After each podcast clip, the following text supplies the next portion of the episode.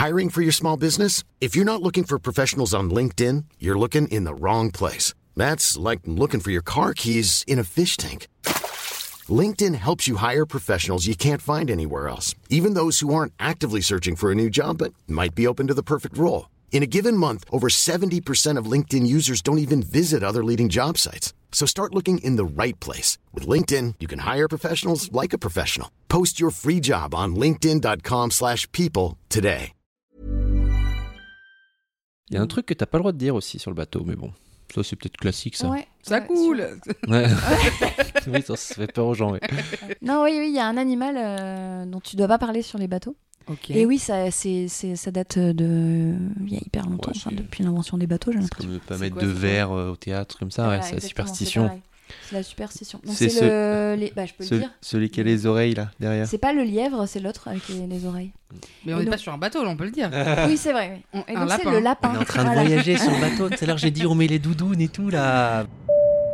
Ladies and gentlemen, this is your uh, captain speaking. Bienvenue, welcome sur le vol à destination de Tourista.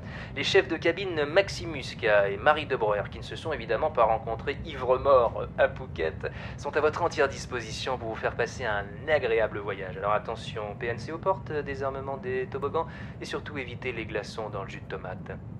Bon vol.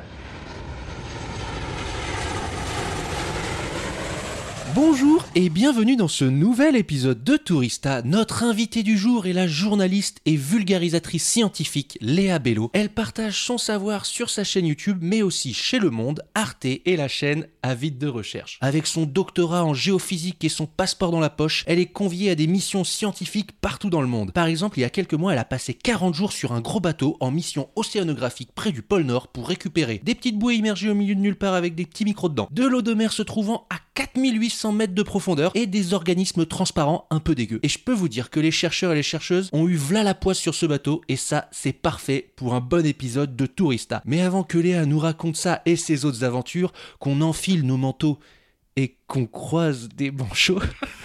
Merde, j'ai vraiment écrit ça. Ça rime. Je dis bonjour à Marie. Bonjour Maxime. Euh, ça va? Ça va super et Euh, toi? Ouais, ça va. Tu connais la différence entre les pingouins et les manchots, Marie? Mais tu sais que oui. Ah bon Et que bah, euh, bah oui. c'est peut Ouais, tu verras plus tard. Ah, il y a, il y a peut-être un petit quiz autour de ça. Bah, c'est parce que c'est euh, la- c'est Léa dans sa vidéo, elle a croisé des manchots. Donc maintenant, je sais. Ça va, Léa? Ça va. Eh bien, est-ce que tu es prête à nous faire voyager aujourd'hui, Léa? Oui, tout Do- à fait. Docteur, il faut que je t'appelle docteur? Non. Non. Non, non. Ok, alors j'appelle pas docteur, j'efface ça de mon truc. J'ai beaucoup envie qu'on parle de cette aventure que tu as faite sur ce bateau parce que tu l'as raconté euh, sur YouTube et c'était incroyable, il s'est passé des trucs de fou. Évidemment, tu vas nous raconter tout ce que tu veux d'autre de tes aventures autour du monde. Et, euh, et le premier exercice dans Tourista, il faudrait que tu te présentes en anglais comme si tu étais dans une auberge de jeunesse avec plein d'étrangers autour de toi. Ah oui, j'avais oublié ça. um, hi, I'm Leah. I'm a journalist. Um, I'm a video maker also, and I mostly work on scientific stuff. Uh, I'm really pleased to be here with you. Uh, I hope you have some funny things to tell me about the place and to. Uh, J'y a, suis hein. Ouais, donc Voilà. franchement, a euh, lot of advice. Il y a le also, les trucs comme ça, c'est vraiment des petits, des, des petits mots moi, que je j'arrive pas à les placer. Hein, Ah donc, ouais moi, je- bah, also, tu sais, non, franchement. Ouais, C'est quand- peux- quand t'es fluente, quoi, que tu me fais le, le also, non? Non, Bah, mais tu, tu fais trop, de- trop de compliments. Je, suis pas Je du pense qu'elle est fluente. ou quasi fluente, mais euh, mais also, je pense que bah écoute, ce sera ton défi de la prochaine le prochain voyage. Eh Maxime. ben, nickel. Est-ce que tu pourrais nous parler aussi de ton rapport au voyage en quelques mots, s'il te plaît, Léa? J'ai un rapport très intime au voyage. Excellent. Oh, wow. Euh, non, je- euh, bah, j'adore ça en fait. euh, c'est euh, c'est- c'est- le plus compliqué, c'est de me aujourd'hui parce que j'essaye de, de me restreindre pour euh, des raisons écologiques et en fait, euh, en vrai, ça me ça c'est c'est difficile. Mais euh, j'ai choisi, je pense, en partie euh, mon, mon taf pour ça, pour euh, voyager, voir d'autres endroits, euh, d'autres personnes et, et découvrir des gens qui font les choses euh, d'une autre manière que Mm. nous.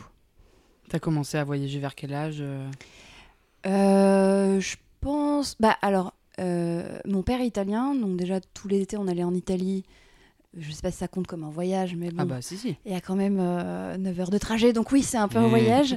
Euh, et puis après, bah, Je pense qu'on a fait de la rando avec euh, des amis dès le lycée.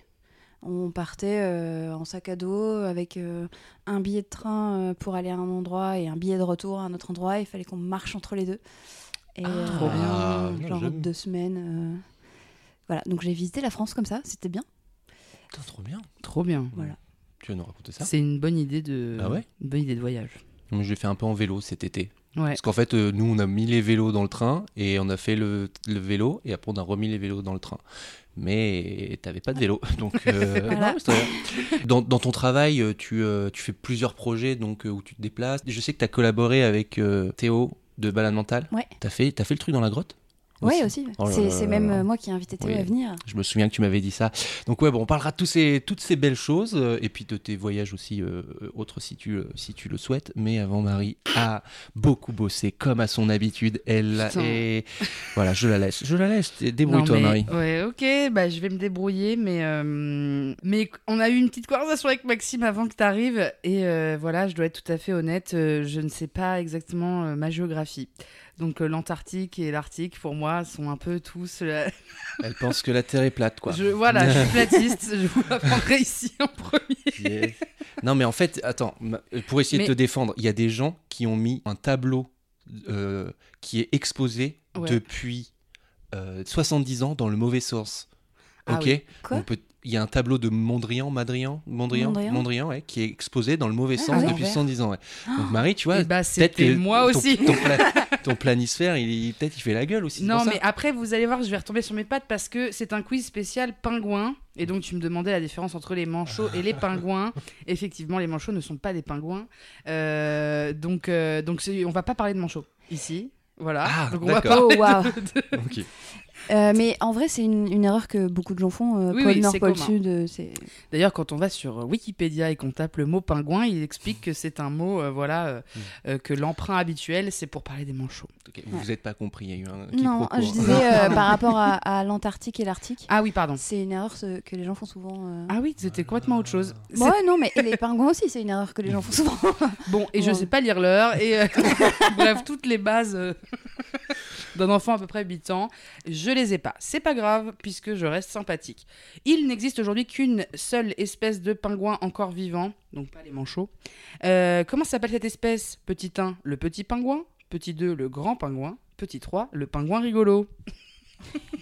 C'est le grand pingouin Je- qui reste. Ah non oui, je pense. Et non, c'est le petit Oh, Elle non nous a eu C'est le petit pingouin et le grand pingouin est l'espèce donc qui a disparu. Deuxième question. Les pingouins ont perdu la capacité de voler il y a vraiment très très très très longtemps, mais leurs nageoires et leur corps font, d'eux d'excellents nageurs et d'excellents plongeurs.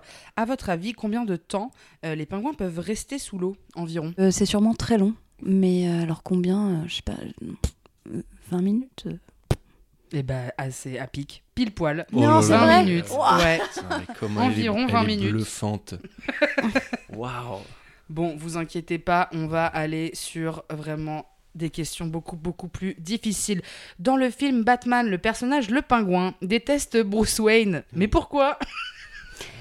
Alors oui, bah justement, dans Batman, c'est un manchot dans l'appellation française. Mais sauf que le manchot, ça aurait été vachement moins fun comme nom de méchant. C'est vrai que le pingouin, c'est pas, c'est pas c'est pas pas hyper méchant. effrayant, ouais. Alors pourquoi euh, On prend plein de trucs en vrai. hein.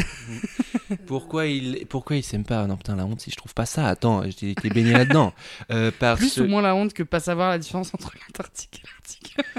Euh, non mais tout le monde fait l'erreur de l'Antarctique et l'Arctique, Marie. bah, T'inquiète pas. je, je sais pas parce que Batman il peut voler et pas le et pas le, le pingouin. Euh, Sans déconner, Une ça pourrait être ça. ici.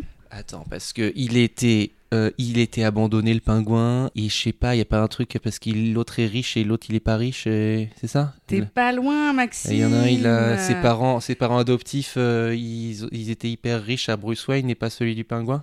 Eh bien, c'est que euh, la famille Wayne serait responsable de la ruine de la famille du pingouin, les Cobbleboats. Très, Cobbleboats.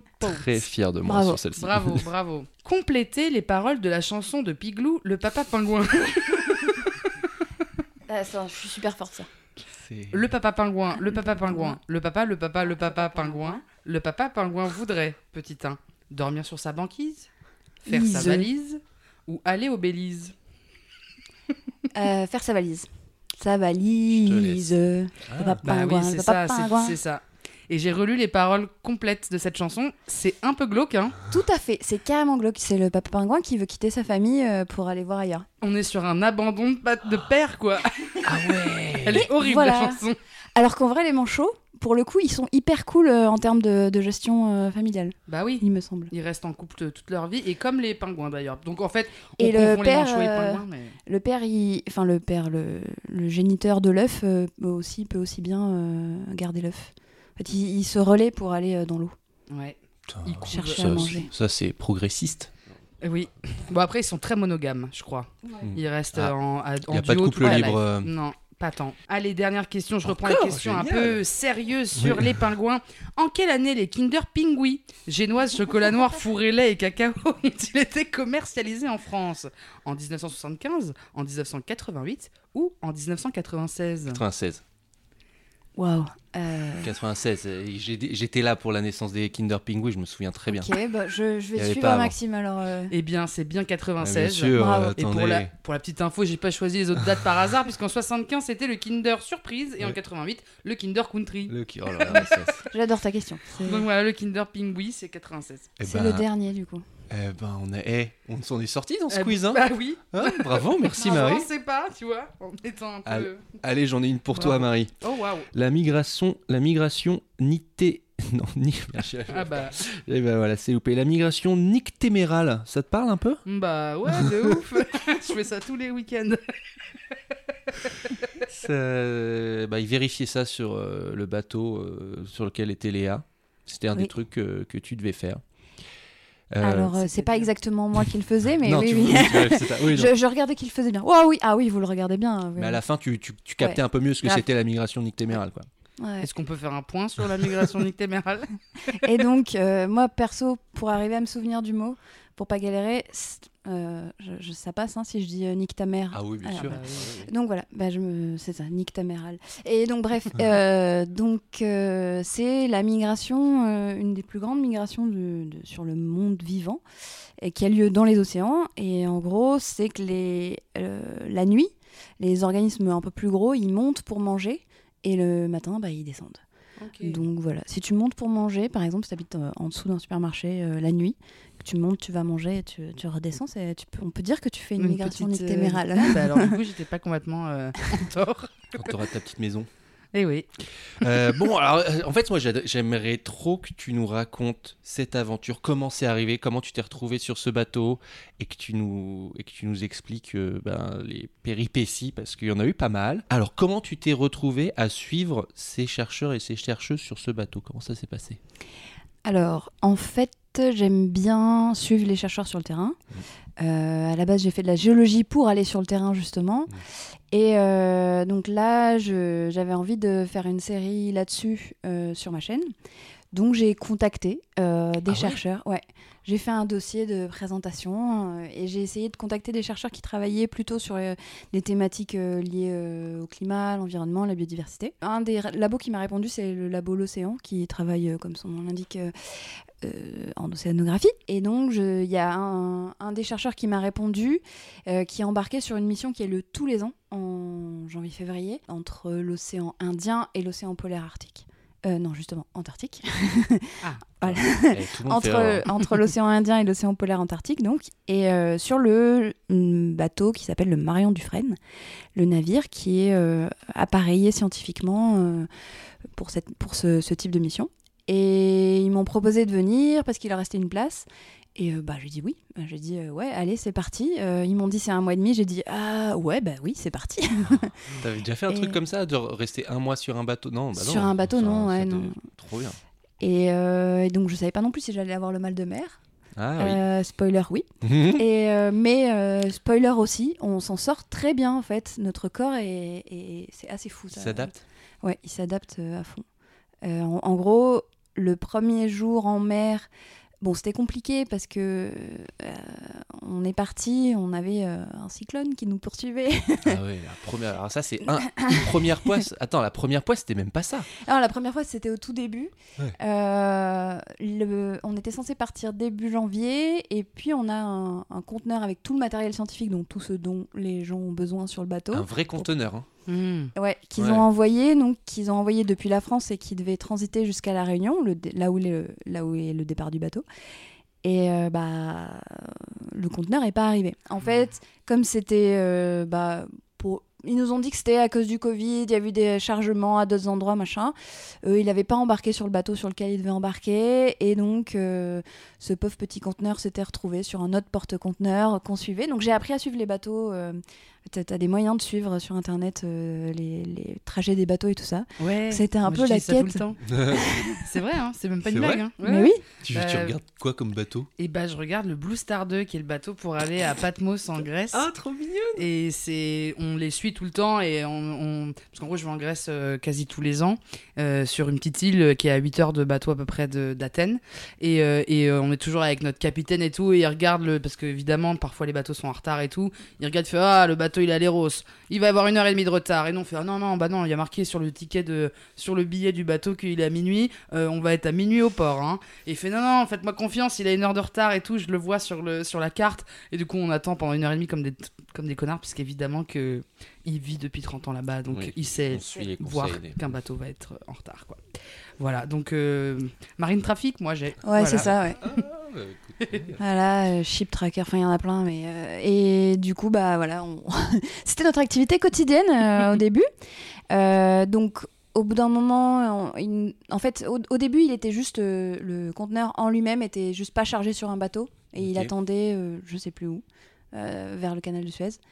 Et donc du coup, euh, bah on attendait, puis ils nous ont dit bon finalement ça va être encore décalé d'une semaine, alors qu'on avait déjà fait notre euh, notre quarantaine euh, en France, on était prêt à, à prendre l'avion et tout, et donc là on s'est dit bon bah tant pis, on prend quand même l'avion et on va attendre le bateau à la Réunion. Donc, C'est quand même cool comme endroit. Ouais, on s'est dit bon, voilà.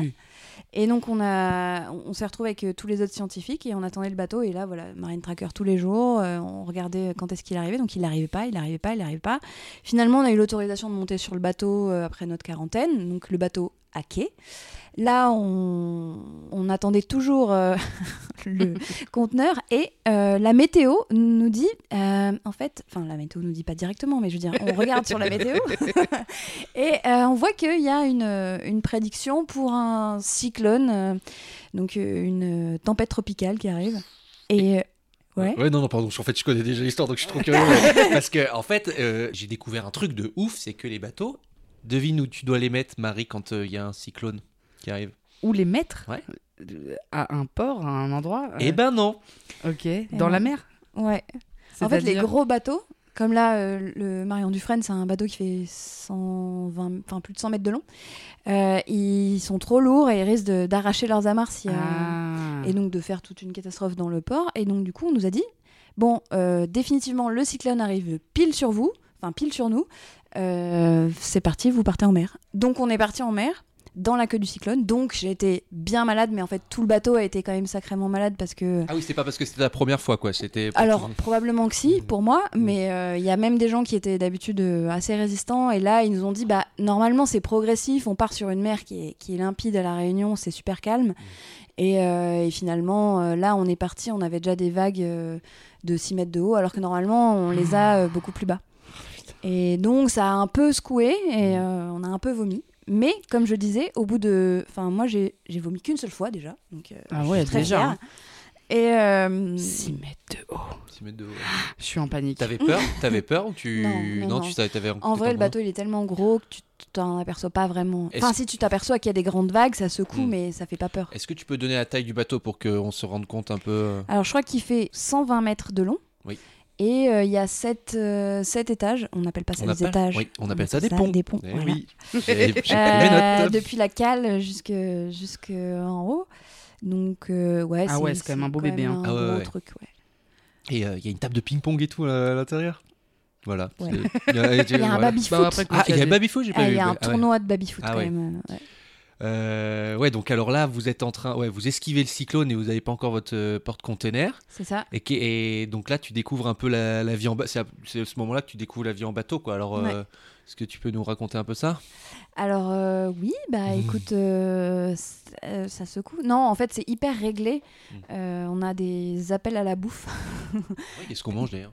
Alors pour le coup, c'est Ouais. un très beau bateau, donc euh, on est on est servi, on a des bons petits repas. Ouais, ils y a font de quoi des trucs, faire. euh, entrée plat dessert, euh, entrée plat dessert midi et soir. Quoi. Donc euh, Ok. non, t'as un, un appel, c'est vraiment un appel par les, les haut-parleurs qui dit. euh, euh, alors attends, comment il disait Mesdames, messieurs, service du déjeuner.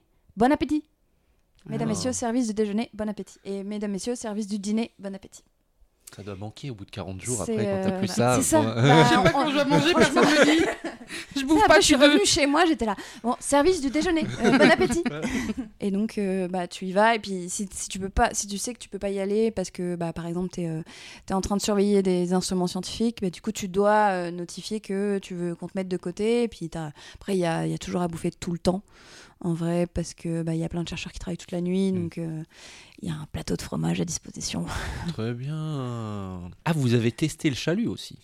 Oui, alors on a profité du fait de partir une semaine en mer hum, sans avoir rien de prévu pour euh, quand même relever une bouée dont on va parler Ouais. peut-être. Ah ouais. Euh, donc pour euh, et tester euh, des tas d'instruments qu'on avait euh, déjà un petit peu testés en, en quarantaine. Et, euh, et donc le chalut, c'est un espèce de gros filet qui commence très très gros et puis qui finit tout petit. Et ce qu'on remonte, donc, c'est dans la partie toute petite, c'est ce qui a bien voulu rentrer dans la grande bouche du, du filet. Et euh, c'est les organismes que les chercheurs à bord regardaient. Et euh, il y a des trucs de ouf. Tellement Ouais. chelou. Il y a des. Enfin, c'est c'est alien mais transparent. Il y a que des trucs vraiment. Parfois c'est microscopique. À un moment, il y a un truc, ça ressemble à. Enfin, ça a la taille d'une grande main. C'est transparent. Je sais plus. Un salpe, non, c'est quoi? Ouais. C'est. Bah, je sais pas. C'est bon, des trucs. Un organisme gélatineux ouais, qui, qui vit. Et plus, plus on descendait, donc on est parti des eaux chaudes vers les eaux froides, et plus on est allé vers les eaux froides, plus on avait des trucs un peu énormes et, et- et avec des formes de plus en plus cheloues. Quoi. Vraiment, j'ai des- j'ai- C'est magnifique. Et j'ai découvert les larves de langoustes. C'est c'est trop magnifique, C'est- tout mignon. plat. Mm. C'est des espèces de petites feuilles transparentes, justement pour euh, pas être euh, bah, pas être perçu en fait par les prédateurs. Et c'est une espèce de grosse, enfin, c'est comme une, un chips, ouais, Ouais. mais transparent. Et euh, Un chips ou une chips? Une chips. ah oui, c'est vrai, on dit une chips. American, ok. A ship. Euh, pardon, n'importe quoi. Fry. Euh, bon, et les alors. petites chips transparentes euh, sont des larves de Avec, langoustes. avec des antennes et des petites pattes quand même, et des, des yeux au bout des antennes. quoi. C'est c'est Ah, très étrange. C'est fou, c'est vraiment fou. Donc tu suivais tous les gens qui faisaient des choses Mhm. et euh, parfois euh, tu t'ennuyais, tu t'avais prévu des trucs euh, comme enfin je sais pas, c'est comme c'est la première fois que tu partais si loin, euh, est-ce qu'il y a des trucs un peu particuliers auxquels tu t'attendais pas ou des trucs un peu surprenants ouais, alors j'avais pris plein de bouquins et tout ça, j'ai pas ouvert un seul bouquin. J'ai pas du tout eu le temps classique, de. ouais. Ouais, j'ai un peu oublié de dormir à un moment parce que justement, il y avait quand même trois équipes de scientifiques. Mm. Et euh, donc, moi, je suis partie avec un cadreur, Sylvain. Et en fait, euh, bah, en fait, au début, je voulais tout suivre, tout voir. Et j'ai pas. au bout d'un moment, mon corps m'a rappelé qu'il fallait euh, dormir, qu'il fallait se reposer des fois. Et c'était un peu dur. Euh, je m'attendais pas à ce que ce soit aussi intense. Mais en même temps, c'était un peu bête de ma part, puisque oui, euh, trois équipes qui se relaient versus une personne qui suit tout le monde. J'aurais dû m'en douter. Et sinon, ouais, moi vraiment le, le truc le plus impressionnant, c'était le- la disparition du mal de mer. Je pense que dans les deux premiers jours, tu m'aurais dit, euh, t'inquiète, dans deux semaines, tu verras même pas qu'il y a une vague qui arrive, il y aura juste euh, toute ta table qui s'en va, et euh, tu vas dire, ah oui, c'est vrai que ça, ça bouge encore.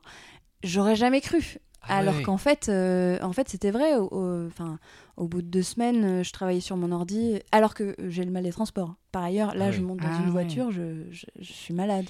T'es en train de me dire que n'importe qui pourrait aller sur ISS dans l'espace euh, et ça, ça marcherait?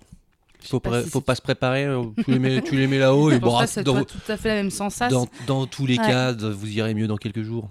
Voilà. Bah, euh, c'est possible, hein. mais Bah, franchement, je pense qu'on a une adaptation euh, qui, est, qui est assez Donc en fait, ce réchauffement climatique, ça va aller.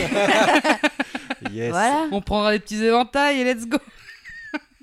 Ah, Euh, ça va, on peut plus rire. Ah là là, t'as quand même testé un truc aussi incroyable. T'as goûté de l'eau qui venait de 4800 mètres de profondeur. Vous avez mis un machin dans l'eau. Une rosette. Une rosette et ça n'est pas un saucisson. C'est oui. Des ça. bouteilles euh, accrochées les unes, euh, enfin accrochées à une structure et euh, qu'on peut ouvrir indépendamment. Donc des espèces de grosses bouteilles euh, qui se remplissent d'eau et donc on les plonge et euh, on peut aller à la profondeur où on veut et enfermer, ouvrir, donc faire des prélèvements en fait à des, des profondeurs différentes. Et là, donc quand on est allé au point le plus au sud de notre périple, à 1000 km de l'Antarctique. J'étais un peu déçue, on n'a pas vu l'Antarctique, on n'a pas vu Ah de... ouais, ah, tu voyais pas de. Non, ah, mais on le voyait pas, Ah c'est trop loin. Et on n'a pas vu d'iceberg aussi, alors que... Mais t'avais froid quand même, Une hein. semaine avant. Ouais, ça pelait un peu. Bah, il faisait euh, plus chaud, enfin à peu près aussi chaud dans l'eau qu'à l'extérieur, donc 1 Oui. degré. Euh, quand on était au point le plus au sud de, de notre périple, au niveau de l'Antarctique, là, euh, on a plongé ce gros machin, euh, donc cette rosette qui est descendue jusqu'à 4800 mètres. On a récupéré euh, de l'eau à cet endroit-là.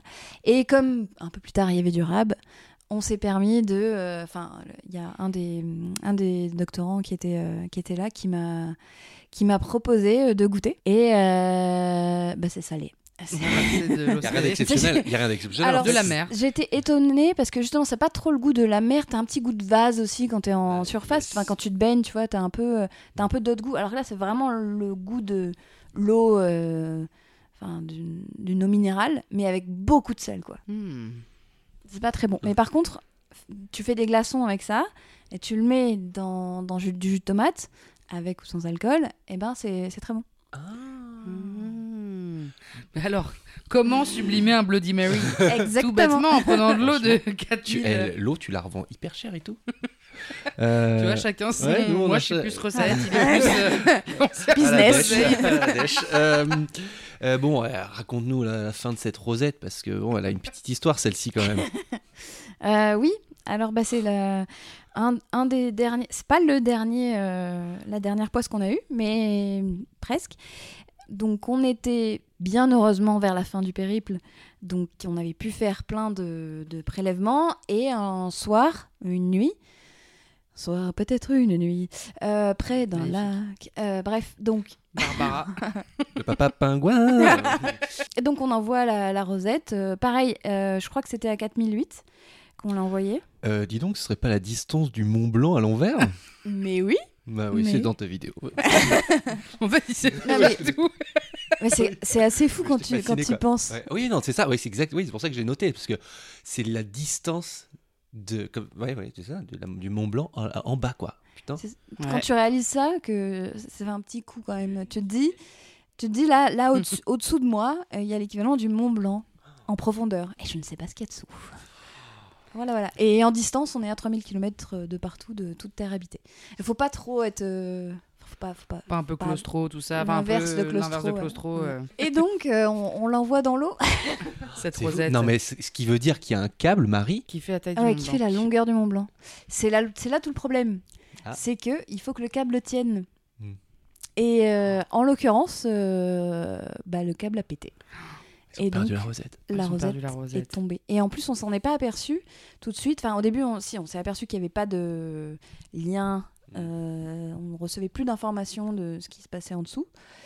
Et, euh, et après, il faut remonter le câble. Donc, c'est hyper long en fait de remonter euh, 4800 mètres de câble, de réenrouler 4800 mètres de câble. Et c'est que quand ils sont arrivés à une distance où on, était censé voir euh, la rosette, qu'ils sont aperçus qu'il n'y avait rien au bout du câble. Et voilà. Et- Là, c'est grosse déprime sur le bateau, non? Ah ouais, ouais, gros, Oh. gros choc. En fait, ça s'est passé dans la nuit. Ouais. Donc même moi, alors j'avais ma, ma cabine était vraiment au-dessus du, du câble. Mm. Donc j'ai entendu, j'étais partie me coucher parce qu'on m'a dit bon bah de toute façon il se passe rien, va te coucher machin.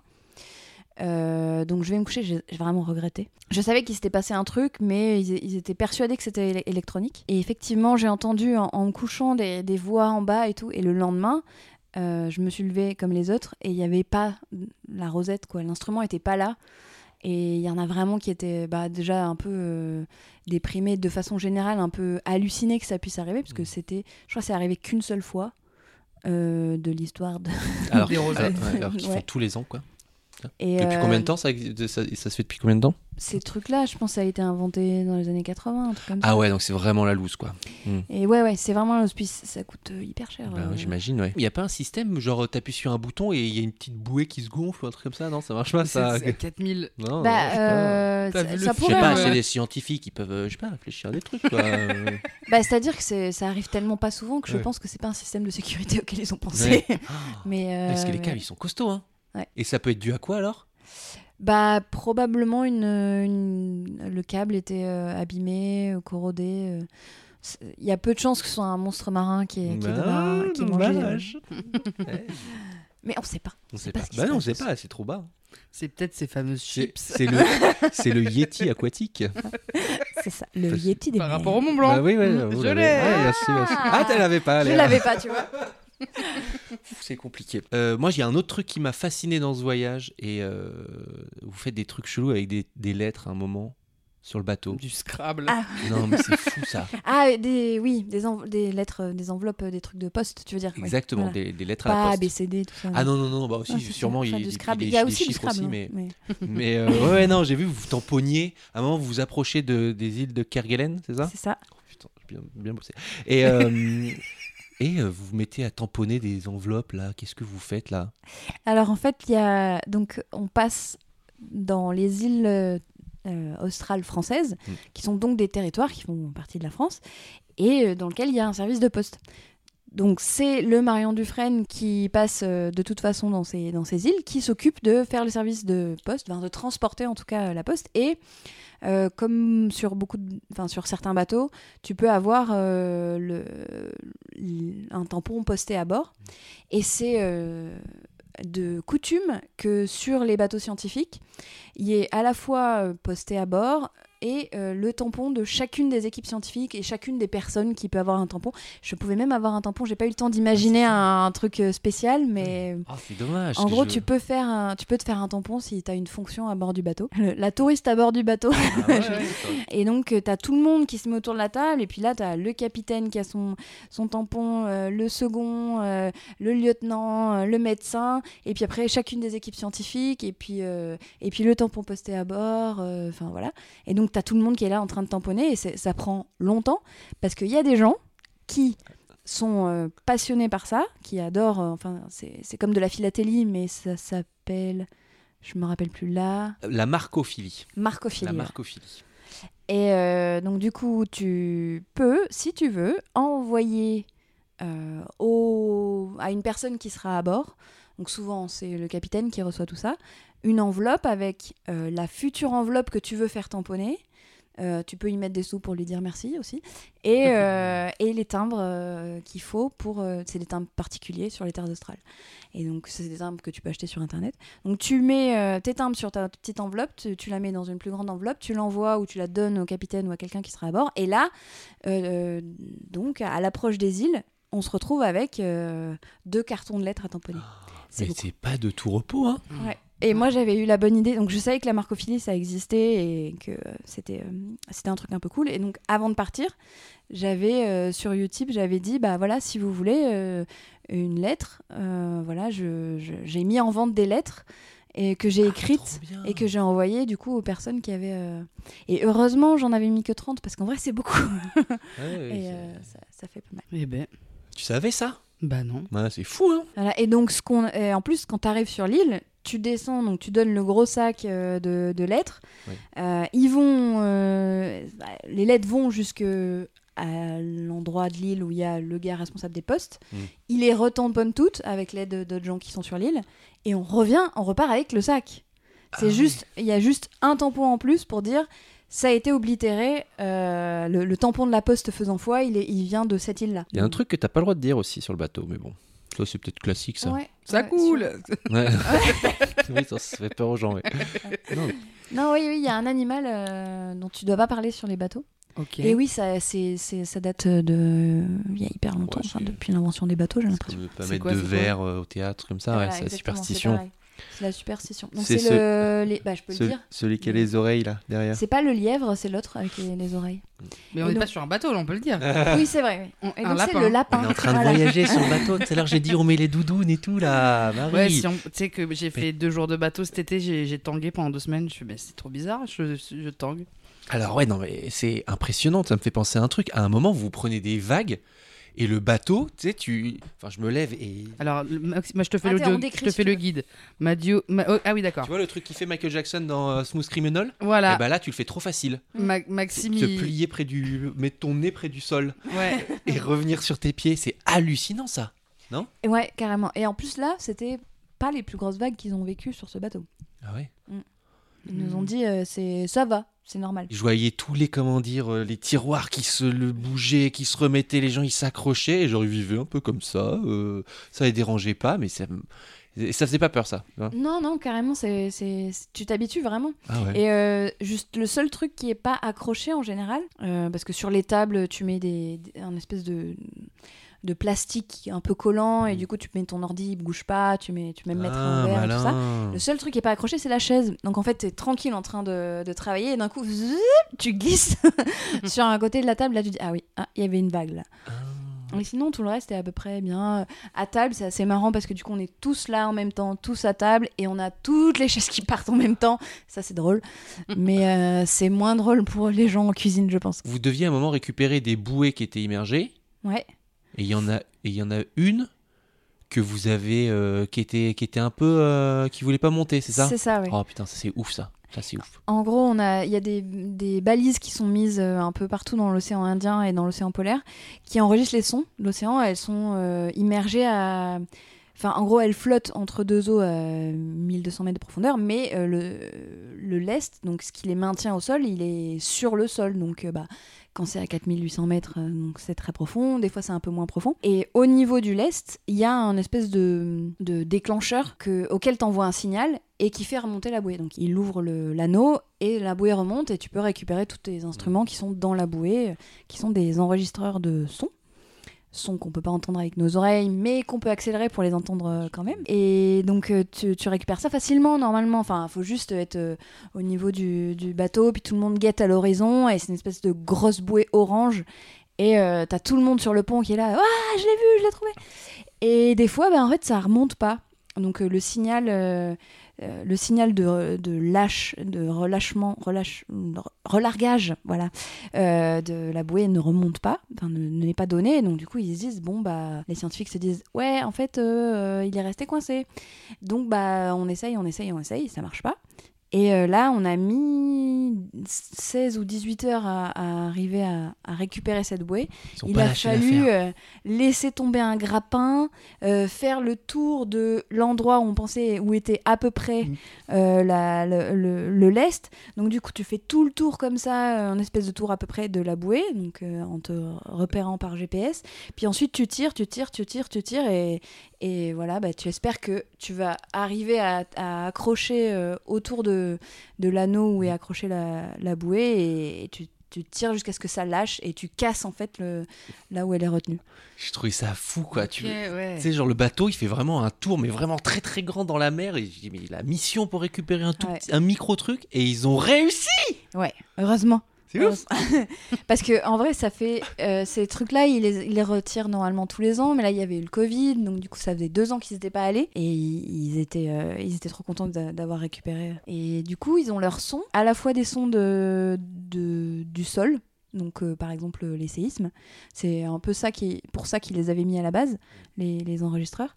Et, euh, et en fait, ils se sont aperçus qu'ils avaient aussi les sons des baleines dans les mêmes euh, tranches de, de, Et de ça sons. fait ouh, ouh, un truc comme ça, non Ouais.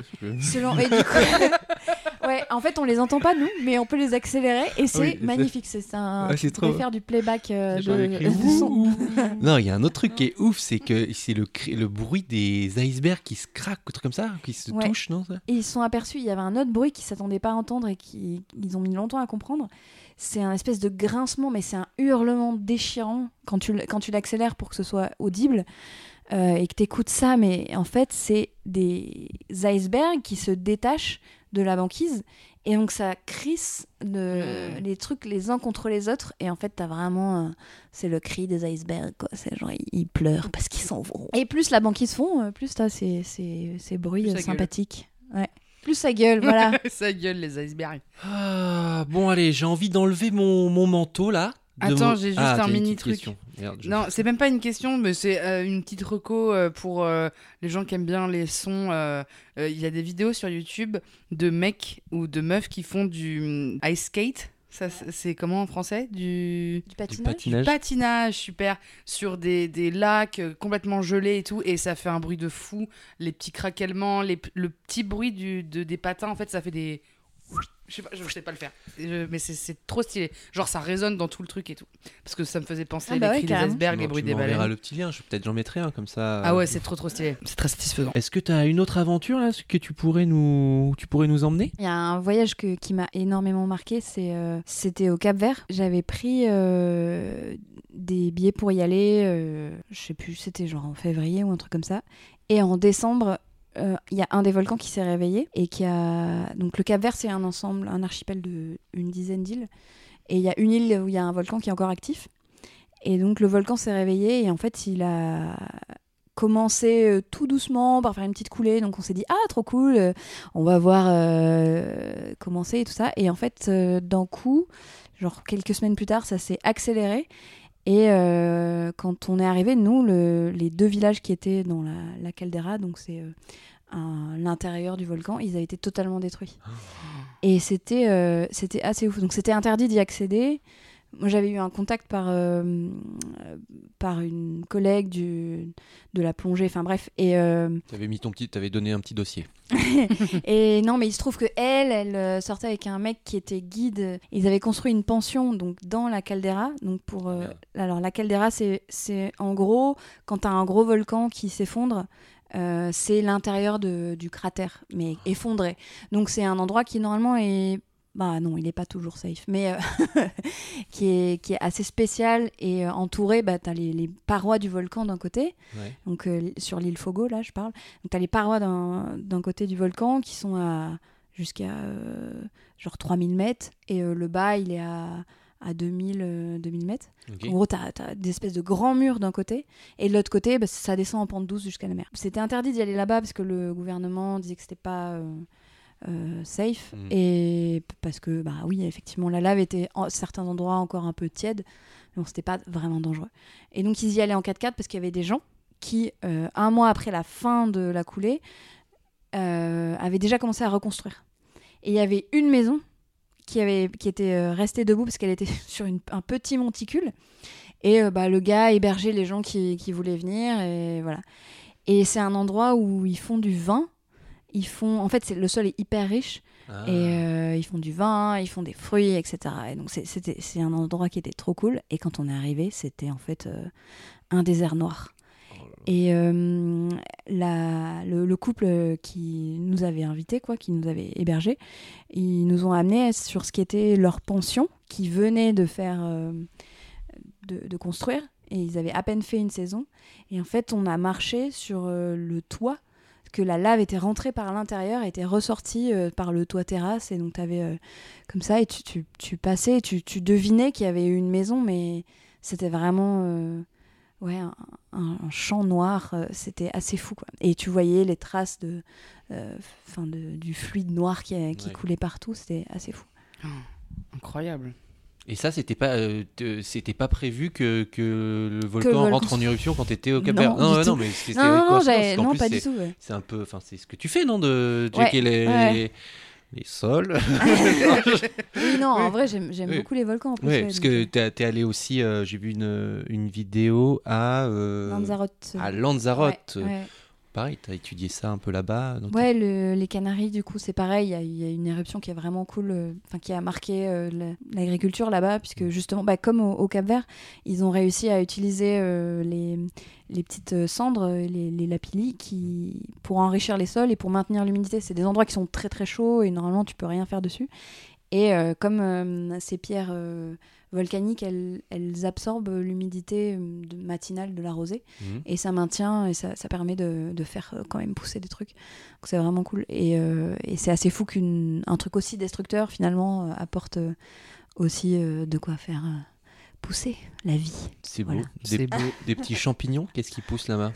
Bah, Si tu mets de l'eau de moins 1400 mètres sur un un volcan. ouais, je sais pas, moi je suis sûr, Ça fait pshhh. Ouais, je suis sûr qu'il y a des scientifiques qui ont inventé des trucs en faisant comme moi. Mais euh, ok, j'ai bref. euh, Est-ce que tu as une, une anecdote folle que tu raconterais? Là, tu es dans une auberge de jeunesse, tu es sur un bateau avec que des touristes scientifiques et tu dois raconter la best anecdote. Est-ce que tu en as Mais une euh, il m'est pas arrivé beaucoup de choses que j'ai pas cherchées. Des, euh, Enfin, si, j'ai j'ai quand même vécu trois tremblements de terre dans trois pays différents. Mais, Mais euh, non. si. Mais c'est. Mais c'est en fait, à la place tout le temps quand. euh, Alors oui, Mais il faut pas que les gens ils Oui, t'invitent sur vrai, leur bateau en fait. ouais. C'est Non, toi, c'est en toi le problème. en vrai, on en a parlé après avec les scientifiques. Ouais, Le ouais, il y a Titanic, peut-être un petit. euh, Dans quel pays les trois, les trois Euh, bah, en Italie, euh, mais c'est la région euh, du, du nord-est de l'Italie. Il y a quand même beaucoup de tremblements de terre vers là-bas, donc euh, c'était 4,8, ce qui est pas énorme pour là-bas, mais c'est sympathique, ça te réveille bien dans la nuit quand même. Euh, en Suisse, à Zurich, euh, de façon assez improbable, ça, ça bouge pas beaucoup là-bas pourtant. Euh, pareil, c'était la nuit aussi, ça m'a réveillée. Mais euh, j'ai su reconnaître que c'est un tremblement de terre. Et le premier que j'ai vécu, c'était en Nouvelle-Zélande. Bon, là aussi, ça bouge beaucoup. Et c'était juste avant le gros tremblement de terre qui a, qui a ruiné Christchurch dans l'île sud. Et moi, c'était le, gros tremblement de terre, c'est le jour où je repartais en France. J'étais là-bas pendant, pendant six mois. euh, Ah, donc un peu de chance échange. quand même. Ouais, ouais, donc quand même de la chance. Mais je rappelle que ton doctorat, c'est projection des structures conjectives. Non, c'est prédiction des structures convectives. Oh, bon, j'ai rien compris. Convective. Attends, ton doctorat, c'est quoi déjà? Prédiction des structures convectives dans le manteau terrestre. Et c'est un peu. euh, bon, j'ai pas compris, mais c'est un truc, c'est genre le- la Terre qui bouge ou pas du tout? Euh, oui, en Parce fait, c'est c'est- les, les mouvements euh, de masse, de grosses masses chaudes et froides de roches qui sont à l'intérieur de la Terre, dans les 3000 premiers kilomètres. Donc c'est bien loin de nous, mais c'est à l'origine des mouvements des plaques.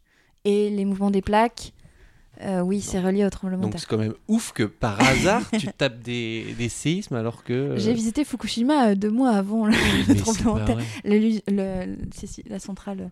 Pareil, c'était le hasard. J'étais en, en école d'été. Scotch, tout ce que Ouais, clair. Je Il sais pas, il est avoir- pas antisismique, antisismique mon, mon immeuble quoi.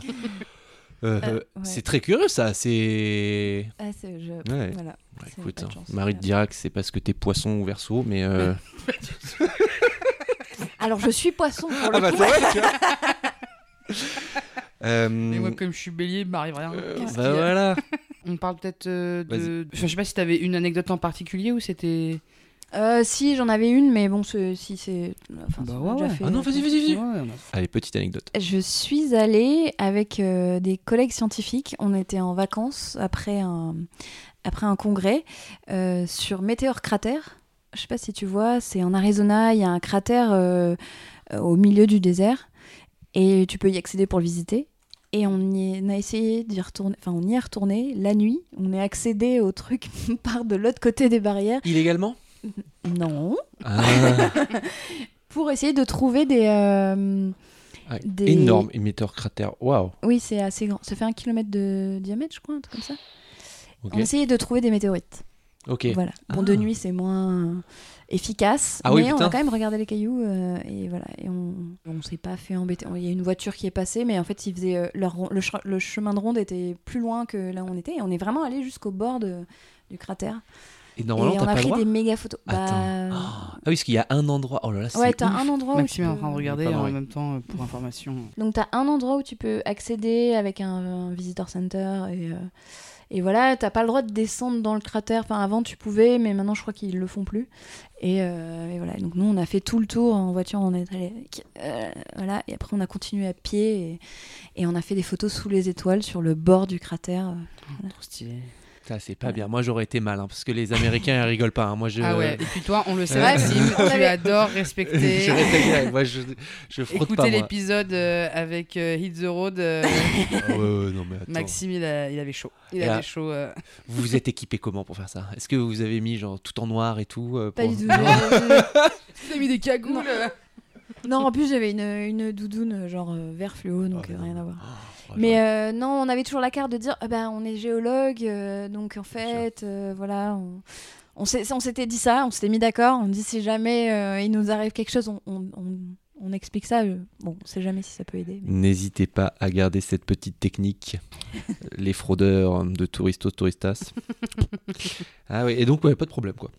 Non, en fait, non. Trop On a bien. eu- Il y a eu une voiture de patrouille qui est passée, mais super loin, donc ils nous ont pas vus. Enfin, on avait éteint les lumières. Mais c'est incroyable. hein. Et donc alors les astronautes de Apollo 11 sont venus s'entraîner. Eh bah, merci pour ce fun fact. Euh, c'est pas moi qui fais les quiz, heureusement. Euh, alors attends, juste deux choses. Est-ce que tu veux quand même nous donner, toi, ton sentiment sur euh, l'hi- l'histoire de, enfin, le- l'expérience dans la grotte où vous êtes euh, allé dans une grotte quelques jours, coupé du monde et de et du temps. Enfin, vous n'avez pas de notion de temps. Enfin, vous avez. Est-ce que tu peux, moi, enfin, c'est une expérience folle. Tu l'as fait avec Théo. Vous pouvez écouter le- son podcast, mais j'aimerais bien aussi ton retour à toi là- là-dessus, parce que c'est fou comme expérience. Quoi. Bah, j'imaginais pas qu'en trois nuits, on serait aussi décalé. Euh, vraiment, on est, on est sorti, euh, bah, Théo vous le racontez, on est sorti, on pensait qu'il était 15h, un truc comme ça, ou 15-16h, et en fait il était 22h. Et, euh, et j'ai découvert, donc on n'avait pas le droit à la montre, on n'avait pas le droit à tout truc qui pouvait nous indiquer l'heure, et on avait aussi déréglé, on nous avait, enfin quelqu'un nous avait déréglé nos heures sur nos systèmes d'enregistrement, donc les vidéos, mais moi j'ai fait des vidéos avant de me coucher et en me levant. Et, euh, et donc du coup j'ai su combien j'avais dormi. Et c'est là que j'ai découvert que j'étais un gros loir. J'ai dormi entre 10 et 12 heures à chaque nuit. C'est comme ça que je, s'est décalé. Ouais. ouais, alors que franchement je me Je sais pas faire réveille. ça. Je me suis réveillée en. Donc, euh, bah, manifestement, j'avais dormi déjà 10 heures. Et euh, j'ai fait un cam où je dis Ouais, là, franchement, euh, j'ai l'impression qu'il est 4 heures du match, je sais pas du tout. Après, Théo ronfle, donc du coup, Ah. on avait très mal dormi. Mais, euh, mais juste, je n'imaginais pas du tout que je pouvais dormir autant. Donc manifestement, euh, voilà, si on ne me restreint pas par un réveil, je dors beaucoup. Et, et c'est aussi, enfin en tout cas, ils ont fait des journées et des nuits plus longues, les gens dans- qui sont restés 40 jours dans la grotte. Nous, on est resté que 3 nuits, 4 jours. Mais ouais, apparemment, c'est commun de faire des cycles de plus que 24 heures. C'est-à-dire, j'ai pas compris. Bah, en gros, ils, font, ils faisaient des journées plus longues et Ouais. des nuits euh, tout aussi équivalentes. Donc, du coup, euh, ils, avaient leur cycle jour-nuit faisait plus que 24 heures. Et donc, ils ont compté, quand on est allé sortir, euh, ils pensaient pas du tout qu'on était à 40 jours, ils pensaient qu'on était à genre 30 jours. Ok. Ça veut dire que si on était sur une autre planète qui tournait plus doucement que la Terre autour du Soleil, eh ben, ce serait plus le rythme euh, humain. Ouais. Eh, il y en a là-dedans. hein. C'est vrai, c'est ça? Bah, ouais, ça pourrait être ça. Non, c'est juste que l'humain il s'habitue quoi. Non, Ouais. Marie. Euh, non, mais je veux dire, les, les pays où il n'y a pas de. Tu sais, il y a la nuit tout le temps ou le jour tout le temps, euh, Ah. euh, ils, se, ils se régulent, non? Je pense. bah, c'est vrai que sans la lumière, je crois que la lumière du jour, ça nous, ça nous a- impacte beaucoup sur le fait de se réveiller, quoi. Ouais. Si tu vis tout le temps dans le noir, faudrait, en fait, la prochaine fois, il faut que tu invites quelqu'un Oui. qui vit en Arctique.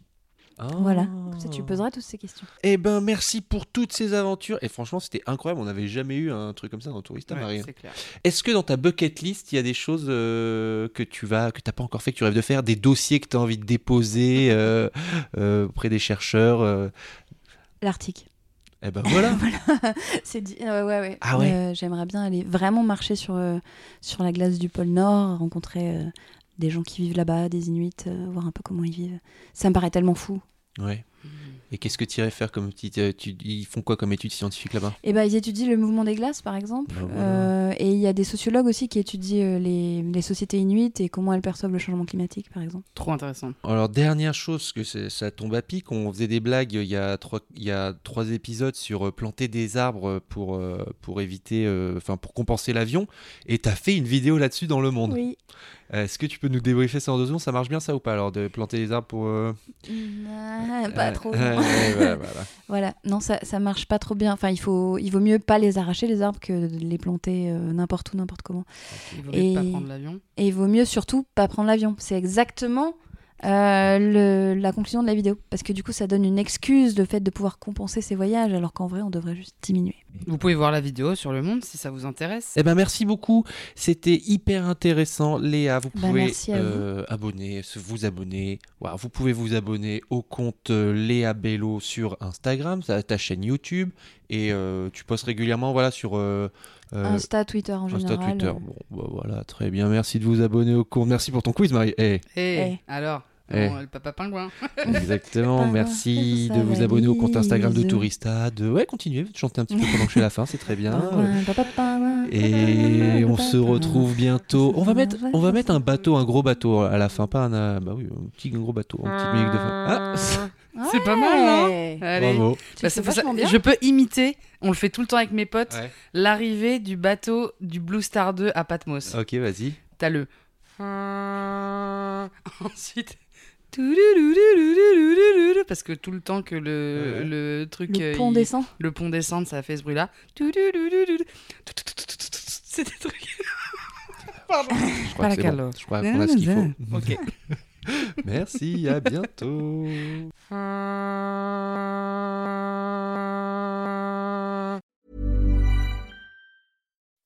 When you make decisions for your company, you look for the no brainers. If you have a lot of mailing to do, stamps.com is the ultimate no brainer. Use the stamps.com mobile app to mail everything you need to keep your business running with up to 89% off USPS and UPS. Make the same no brainer decision as over 1 million other businesses with stamps.com. Use code PROGRAM for a special offer. That's stamps.com code PROGRAM.